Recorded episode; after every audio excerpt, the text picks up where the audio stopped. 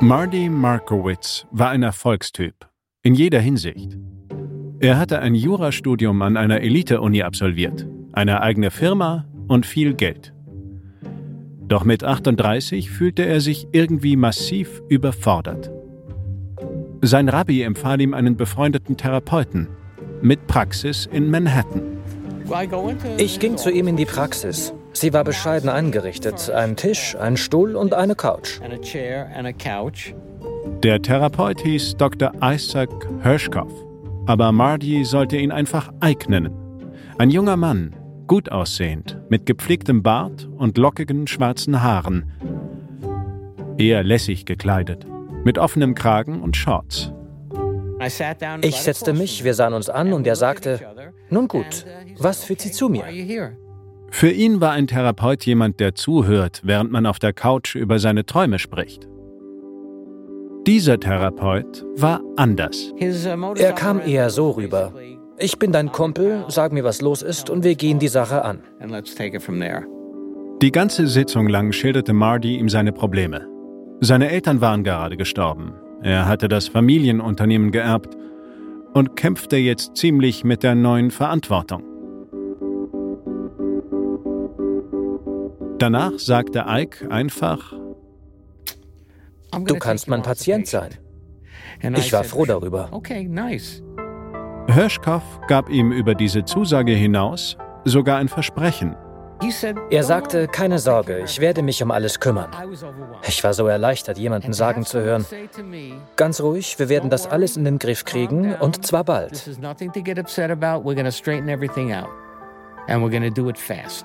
Sehr beruhigend. Marty bezahlte. Etwa 160 Dollar. So viel war es am Anfang. Damals, im Juni 1981. Marty hoffte wirklich auf Hilfe. Hätte er geahnt, was durch diesen Therapeuten alles auf ihn zukommen würde, hätte er sich schleunigst aus dem Staub gemacht.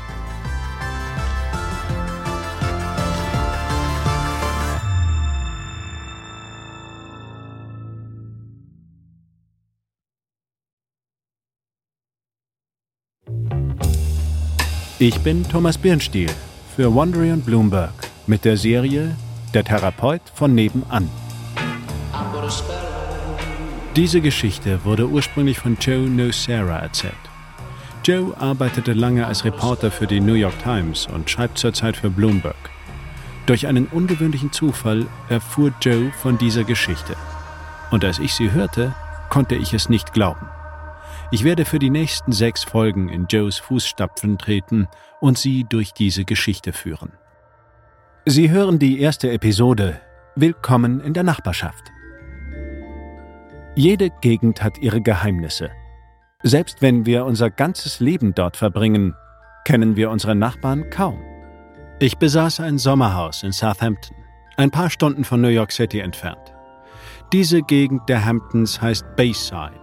Sie ist ruhig und beschaulich und ein wunderbarer Zufluchtsort während der heißen Sommermonate. Samson und Jackie Giat wohnten in derselben Straße wie ich. Ich heiße Jacqueline Giat und wir sind seit 35 Jahren verheiratet.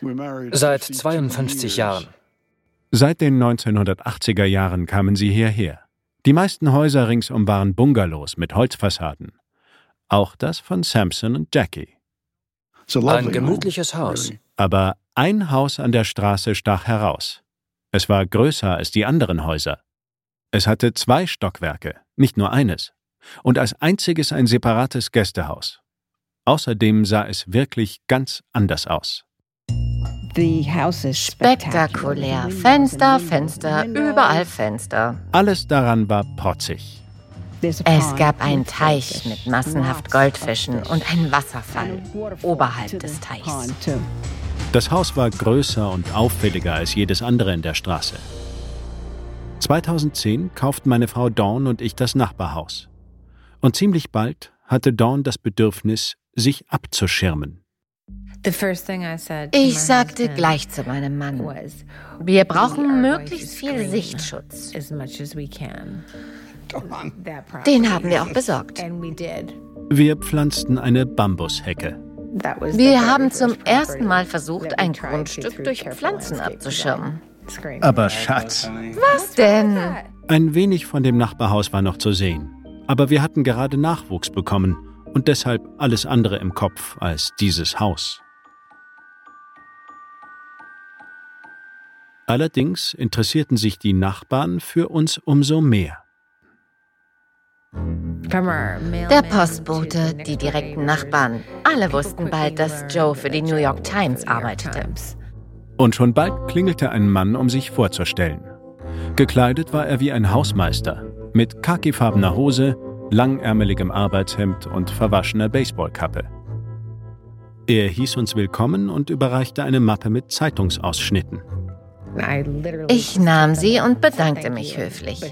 Aber er legte Wert darauf, dass sich Joe die Mappe ansah. Es waren Artikel, die ein Psychiater namens Dr. Isaac Hirschkopf verfasst hatte und Artikel über ihn. Mitte August trudelte eine Einladung zum Grillabend ein. Von Dr. Hirschkopf oder vielmehr Ike. Die dritte der großen Sommerpartys, die er jedes Jahr veranstaltete. Ich ging alleine hin. Dabei musste ich eine Brücke über dem Goldfischteich überqueren. Ungefähr 40 Gäste bevölkerten den Garten. Ich schlenderte zwischen ihnen hindurch und unterhielt mich. Ich entdeckte den Schauspieler Richard Kind, der allerdings gerade in den Pool sprang. Auch andere prominente New Yorker waren da, zum Beispiel Dr. Ruth, die Sexberaterin aus dem Fernsehen. Es war ein warmer Nachmittag. Ich plauderte mit verschiedenen Leuten, nippte an meinem Weinglas und spazierte herum. Irgendwann kam ich ins Wohnzimmer.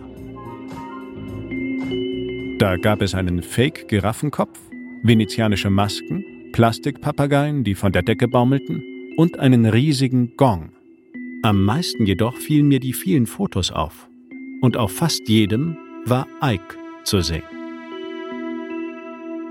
Ike mit Henry Kissinger, Ike mit Brooke Shields, mit Gwyneth Paltrow und sogar mit O.J. Simpson. Wie in einem Nobelrestaurant, das sich mit seinen berühmten Gästen schmückt. Dann tauchte der Gastgeber auf. Er begrüßte mich wie einen alten Freund und lud mich ein, bald mal auch mit meiner Frau auf einen Drink herüberzukommen. Dann verschwand er. Und ein paar Tage nach der Party stand dieser Hausmeistertyp wieder vor der Tür und überbrachte eine offizielle Einladung, wie zu einem Staatsakt. Dr. Hirschkopf beehrt sich, Sie einzuladen. Genau. An diesem Tag um genau diese Zeit. Ich war platt von dieser Förmlichkeit. Alles war genauestens geplant. Wir sagten zu. Einer der seltsamsten Abende die wir je erlebt haben. in den Hamptons.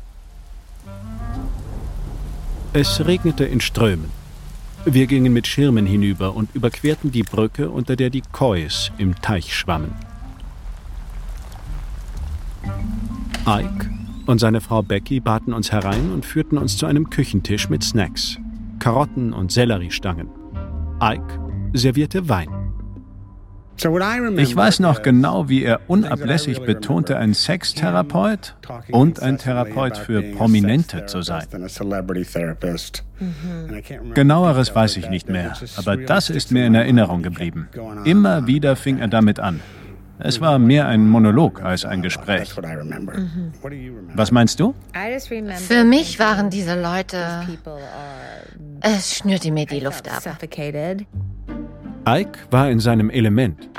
Sowas hatte ich noch nicht erlebt. Ich dachte, der gibt ganz schön an und plaudert da Sachen aus. Dabei kannte er uns kaum und hatte doch Schweigepflicht. Er prahlte über berühmte Basketballer und einen Yankee-Baseballspieler unter seinen Patienten. Dabei waren das doch vertrauliche Informationen. Wir hörten ihm geduldig zu. Ich schielte immer wieder zur Tür. Nach einer Stunde drängte ich zum Aufbruch. Wir standen auf, doch da wollte Ike unbedingt ein Foto machen. Und zwar von mir. Er sagte, ich hätte gern ein Foto mit Joe. Nicht mit uns, nur mit Joe. Dann dämmerte es mir. Ike wollte das Foto, weil ein Kolumnist der New York Times für ihn ein Prominenter war. Er klang fast verzweifelt und bettelte immer wieder. Bitte lassen Sie uns ein Foto machen. Das Ganze war seltsam. Genau. Es gab keinen Ausweg. Bald würde ich gemeinsam mit O.J. Simpson und Gwyneth Paltrow die Wand zieren. Ich stimmte zu. Hirschkopf holte eine Polaroid-Kamera und buxierte mich in eine Nische, in der schon hunderte von Fotos hingen. Eigentlich war ich nicht begeistert, zu einer weiteren Trophäe zu werden. Ich fühlte mich unwohl, wollte aber auch nicht unhöflich sein. Vor allem wollte ich nach Hause. Ike machte sein Foto hängte es an die Wand und wir gingen so schnell wie möglich. Zu Hause ließ ich mich müde aufs Sofa plumpsen. Sie sagte mir, da gehe ich nie wieder hin. Es kam mir vor wie eine Szene aus meine Frau, ihre Schwiegereltern und ich. Und. Fellini. Fellini. Fellini. Der Hausmeister war an dem Abend nicht zu sehen. Aber bestimmt war er da. Manchmal konnte das Paar ihn von der Terrasse aus arbeiten sehen. Auch der Nachbar Samson Giat beobachtete ihn. Ich hatte mal Ike gegenüber erwähnt, wie gepflegt sein Anwesen war. Und wie glücklich er sich schätzen konnte, diesen Helfer immer um sich zu haben, der sich um alles kümmerte. Und Ike sagte, ja, er ist ein guter Arbeiter. Als ich im nächsten Jahr wieder in mein Sommerhaus fuhr, fiel mir beim Nachbarhaus etwas auf. Der Hausmeister war wie üblich im Garten. Bei der Arbeit. Doch Ike Hirschkopf ließ sich nicht blicken. Ich sah weder ihn noch seine Frau Becky in den Hamptons jemals wieder. Die Hirschkopfs waren wie vom Erdboden verschluckt. Dann fand ich heraus, was ich über diesen seltsamen Nachbarn zu wissen glaubte. Stimmte alles nicht. Eine wilde Geschichte.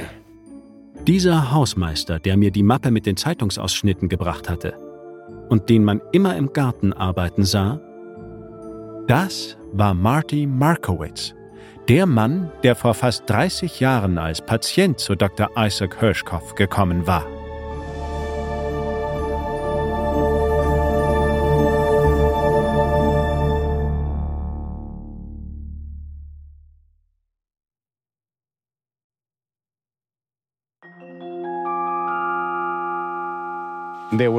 Auf der Türmatte stand die Hirschkoffs. An diesem Herbsttag trägt Marty Markowitz khakifarbene Hosen, Fließjacke und Tonschuhe. Er ist 76, sieht aber mindestens zehn Jahre jünger aus.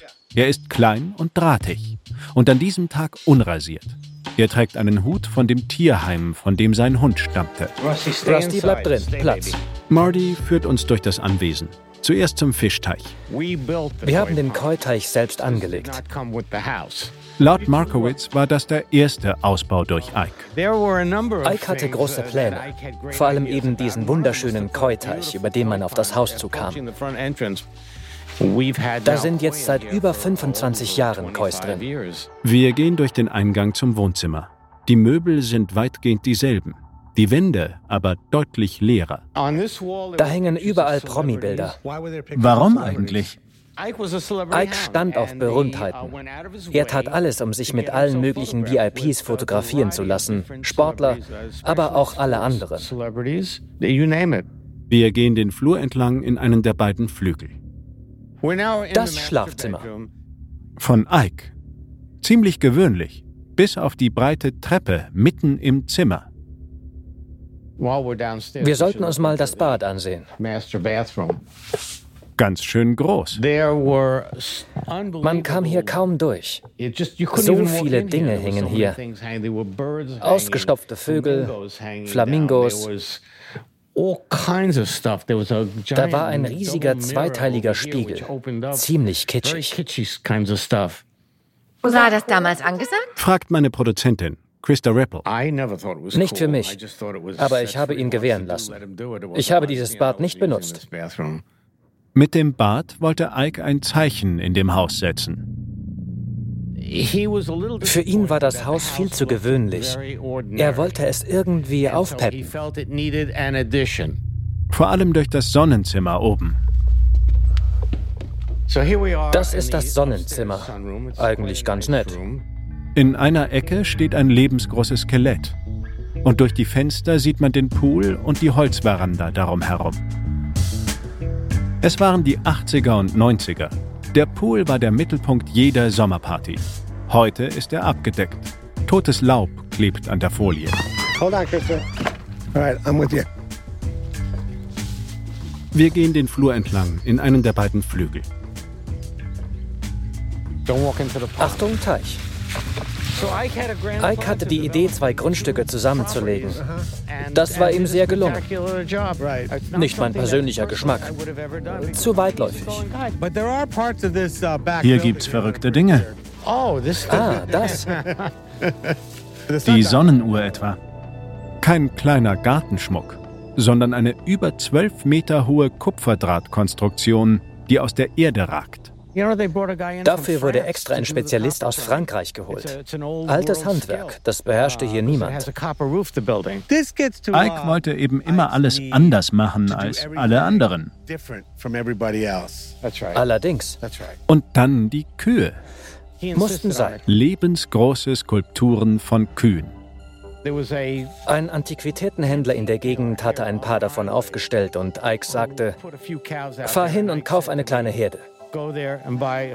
Das haben wir dann gemacht. Die sind gigantisch. Stimmt. Gescheckt. Ja. Groß. Mir gefallen sie. Vor allem das süße Kälbchen.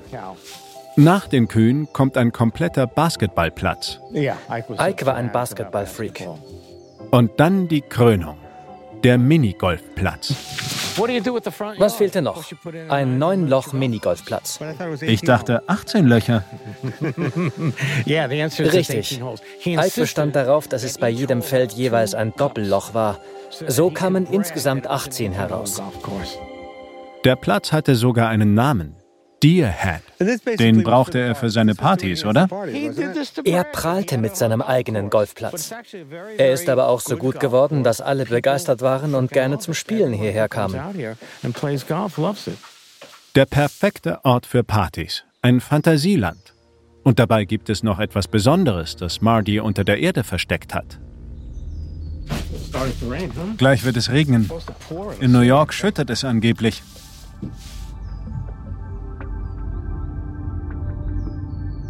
Die Sonnenuhr ist nicht nur ein Gartenschmuck, sondern hat einen Keller. Durch eine Tür geht man eine Holztreppe hinunter. Der Keller ist unvollendet und etwas staubig. Dutzende grüner Lagerkisten stehen herum, ein paar alte Fahrräder lehnen an der Wand. Aus den Kisten schauen hunderte gerahmte Fotos heraus. Und daneben liegen stapelweise leere Messingrahmen. Hier hat Marty Markowitz die meisten Dinge von Ike Hirschkopf untergebracht. Partydekorationen, Nippes aus allen möglichen Zimmern und so weiter. Wir gehen durch die Fotos. Marty zieht einen großen Rahmen mit Fotos hervor, auf denen Promis mit Ikes jüngster Tochter posieren. Michael J. Fox, James Taylor, Antonio Banderas, Elton John, Dr. Ruth. Und wer ist das? Sting. Richtig. Die hingen alle an der Wand. Das sind ja Unmengen von Fotos. Sie sind vor Jahren abgehängt worden, zeugen aber weiter von Ike. Genauso wie die Kühe und die Käufische. Marty zeigt mir eine Kiste voller Karikaturen im Stil des New Yorker, die in Martys Bad hingen. Die beiden hier gehören zusammen. Auf dem ersten Blatt fragt ein Psychiater einen Mann auf der Couch, haben Sie Angst vor Veränderung? Der Patient antwortet nein. Da sagt der Psychiater, dann bringen Sie mir einen Drink. So war es mit Ike. Ich tat alles, was er wollte. Diese spezielle Beziehung begann, als Markowitz vor fast 30 Jahren Ikes Praxis in Manhattan betreten hatte. Es ist mir peinlich, dass ich mich darauf eingelassen habe, aber ich bin quasi in einen Kult hineingeraten. Doch eigentlich war er in Therapie. Zumindest hatte er das angenommen und gehofft. 27 Jahre hat sich niemand um mich gekümmert. Nur er und seine Familie. Und genauso wenig wie ich ahnten alle anderen Gäste des Hauses, dass Marty Ikes Patient war. Ich erinnere mich an unsere erste Begegnung. Sie klopften an meine Tür und sagten, ich arbeite für einen sehr wichtigen Psychiater in New York. Das genau waren ihre Worte. Ein sehr wichtiger Psychiater in New York, als wir uns zum ersten Mal begegneten. Stimmt, ich sollte das so sagen. Ja. Doch er war nicht der Hausmeister, sondern der Besitzer. Er hatte das Haus 1986 gekauft und er hatte für das ganze Fantasiereich bezahlt. Kühe, den Minigolfplatz, die Sonnenuhr, das Sonnenzimmer, alles. Es war sein Haus, nicht das von Ike. Ich hörte die wahre Geschichte von Marty Markowitz von seinen Nachbarn Jackie und Samson Giat. Die beiden waren auf ihrem gewohnten Nachmittagsspaziergang gewesen und blieben zuletzt immer vor dem Goldfischteich vor Ikes Haus stehen. Wir haben immer die Fische beobachtet, die großen. Die Kois. Kois. Damals räumte er im Haus herum. Das Haus war in Unordnung. Überall standen Kisten. Und Marty stand vor dem Haus. Von Ike war nichts zu sehen. Ein großes Durcheinander. Viele Sachen standen vor den Wänden. Es waren Fotos von Ike und seinen Gästen und so Zeugs. Er war quasi am Ausmisten und wir fragten ihn, was los sei. Er antwortete, ich gebe Ike alles zurück. Ich hakte nach, was genau er damit meinte. Da sagte Markowitz zu Giat etwas, was er nie jemandem gesagt hatte. Er antwortete, das ist mein Haus. Er soll verschwinden. Wir waren platt. All die Jahre dachten wir, Ike sei der Besitzer. Die Giats waren skeptisch. Ich war anfangs nicht überzeugt, dass er uns wirklich die Wahrheit sagte. Ich konnte kaum glauben, dass so ein Mensch psychiatrische Behandlung brauchte, dass er quasi entmündigt war und total von seinem Psychiater kontrolliert werden musste.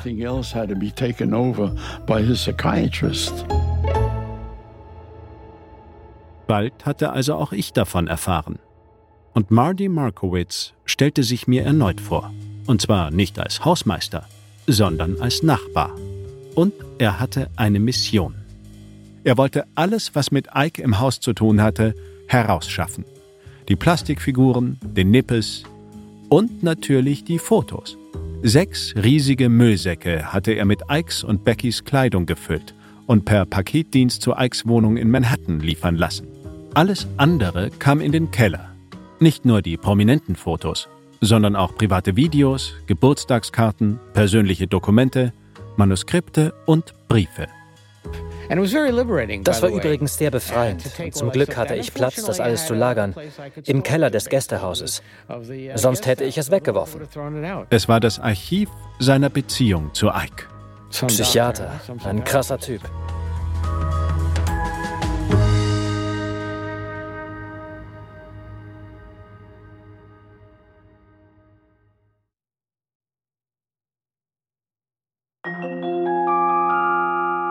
In diesem Sommer nach Ike sah ich Marty im Garten. Immer noch hielt er selbst alles in Stand und manchmal unterhielten wir uns. Dann erzählte Markowitz mir von seiner Zeit mit Ike Hirschkopf. Das werden Sie nicht wissen, aber an seinem Geburtstag bestand er darauf, dass ich ihm ein Geschenk machte. Bestand? Genau. Er sagte, ich habe nun mal Geburtstag. Und dann gingen wir auf der 42nd Street in einen Laden für Sneakers. Er suchte sich schicke Sneaker aus, die ich ihm schenken sollte. Ich war selbst oft bei Therapeuten, konnte mir aber nicht vorstellen, dass einer Sneaker zum Geburtstag verlangt. Kaum zu fassen. Aber Marty behauptete, er sei so von Ike beeinflusst worden, dass er ihm sein eigenes Haus überlassen hatte. Manchmal klang Marty so, als könne er es selbst kaum glauben. Oder er war richtig wütend. Er nannte Ike und seine Taten das existenzielle Böse. Ich blieb jedoch auch skeptisch gegenüber Markowitz Schilderungen. Konnte es wirklich so abgelaufen sein? Ein Psychiater soll einen Patienten quasi zu seinem Sklaven gemacht haben? Meine Frau Dawn sagte oft, es gehören immer zwei dazu. Damals, 2012, schrieb ich noch für die New York Times. Ich beschloss, der Sache nachzugehen, auch weil die Redaktion Interesse an der Geschichte zeigte. Dazu musste ich natürlich auch mit Hirschkopf sprechen. Als ich dessen Praxis betrat, fielen mir gleich die vielen Fotos ins Auge. Die Wand hinter dem Schreibtisch war wie die Mini-Version des Wohnzimmers im Sommerhaus. Sie hing voller gerahmter Urkunden und Zeugnisse seiner Universitäten, Studentenverbindungen und anderer Institutionen. Der Schreibtisch selbst war unter Büchern und Papieren begraben. Wir setzten uns, Ike auf die Couch und ich in einen Ledersessel gegenüber. Ich stellte mein Aufnahmegerät auf den Tisch, testete es kurz und startete die Aufnahme. Ike gab zu, Marty Markowitz seit 30 Jahren zu kennen. Diese ganze Zeit über sei er der Einzige gewesen, der ihn vor den vielen Leuten geschützt hätte, die Marty ausnutzen wollten. Marty sei ein Mann mit großen Problemen. Und neuerdings habe Marty einen Rachefeldzug gegen ihn begonnen. Seiner Aussage nach lag ihm Marty sehr am Herzen er verstünde nicht, warum dieser sich gegen ihn gewandt hatte, trotz ihrer langen und engen Verbindung. Nach zwei Stunden beendeten wir das Gespräch und vereinbarten ein weiteres in einigen Wochen. Wir verabschiedeten uns. Doch als ich nach Hause kam, bemerkte ich einen schrecklichen Fehler. Denn das Band war leer. Das Interview verloren. Und schlimmer noch, es kam nie zu einem weiteren Gespräch. Ike sagte das zweite Interview ab. Allerdings bedeutete das nicht, dass ich nichts mehr von ihm hörte. Lieber Joe, hoffentlich hat Ihnen und Dawn das Kentucky Derby gefallen und die Feier Ihres 60. Geburtstages verlief wie erhofft. Inzwischen hatte ich Zeit, die Anschuldigungen von Martin Markowitz zu verarbeiten und kann nun besser reagieren. Nur so kann ich mich sinnvoll verteidigen. Diese werden übrigens von einem Sprecher vorgelesen, nicht von Ike selbst.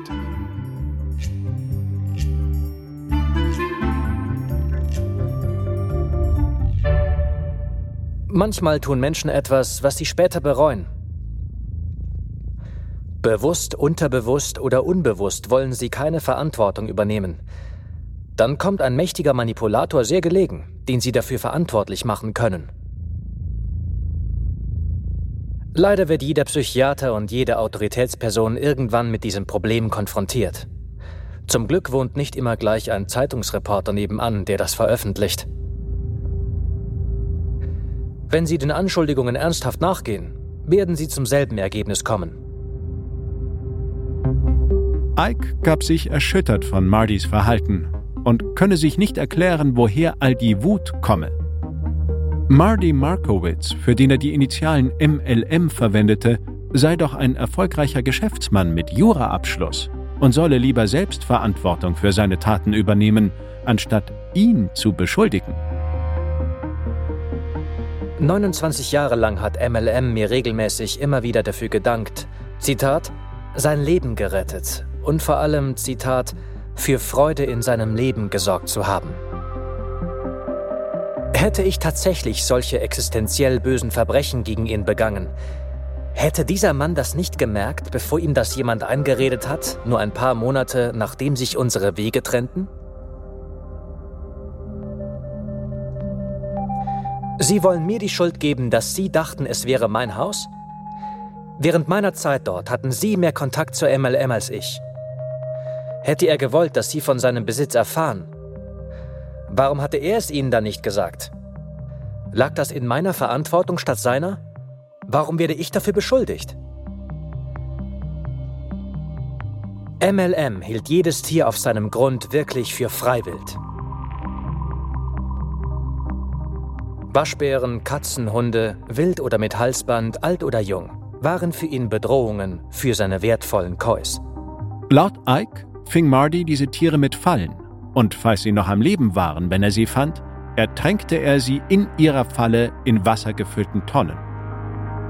Er setzte dies auch mitten im Winter fort, wenn die Kois im Teich unter dem Eis geschützt vor Räubern überwinterten. Das lässt vermuten, dass es sich bei diesen Rachefeldzügen nur um eine weitere Ausprägung seiner sadistischen Tendenzen handelte. Ike brachte Freude in Mardys Leben? Mardy ertränkte Tiere? Was stimmte nun? Vielleicht hatte Dawn recht. Es gehören immer zwei dazu. Joe, ich bedauere sehr, dass unsere Bekanntschaft so enden muss. Es schmerzt mich, dass Sie offenbar einen so unveränderlich negativen Eindruck von mir haben, über Ihre Arbeit an dem Artikel hinaus. Aber ich kann wohl nichts dagegen tun. Nachdem Sie und Dawn vor zwei Jahren bei uns zu Gast waren und wir uns so gut unterhielten, hatte ich gehofft, Sie näher kennenzulernen.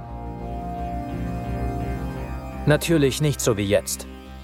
Beste Grüße, Ike denn die Redaktion wollte tiefergehende Recherchen. Und ich war von dem Ganzen so frustriert, dass ich nicht die Kraft hatte, die Geschichte fertig zu schreiben.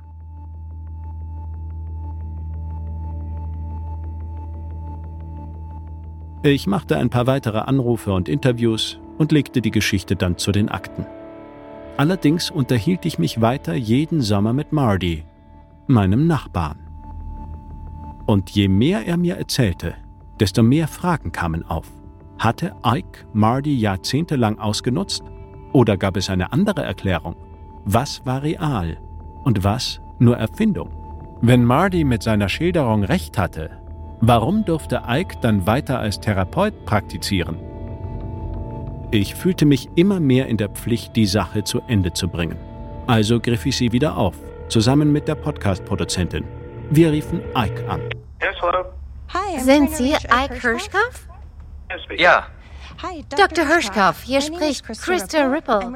Ich bin Produzentin für Wandery und Bloomberg Media und wollte mit Ihnen gerne über Marty Markowitz sprechen.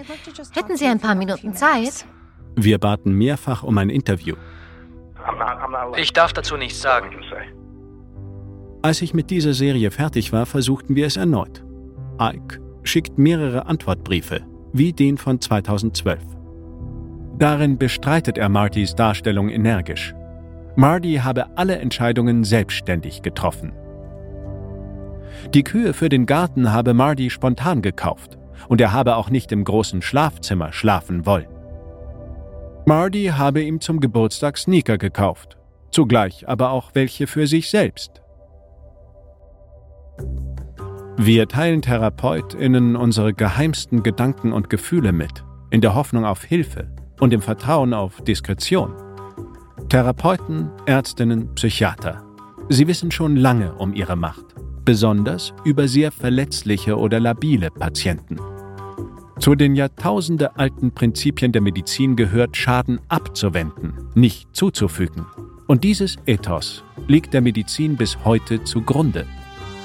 Vielleicht ist es bei der Psychiatrie und Psychotherapie schwieriger, die Grenze zwischen Nutzen und Schaden zu ziehen, Die Antwort für mich lag ganz nahe. Im Nachbarhaus.